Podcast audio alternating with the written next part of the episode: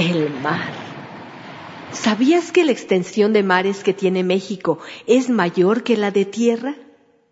En el mar Pacífico se encuentra el Golfo de California, donde viven una gran diversidad de especies de coloridos peces, cangrejos, caracoles y enormes ballenas. En el Pacífico también se han encontrado comunidades en las profundidades del mar. Además, hay una gran cantidad de islas como la Revillagigedo, las Marías y la Isla Tiburón, la más grande de México. Miren cómo llegan alegres las olas a la costa. Híjole, parece que una está muy triste.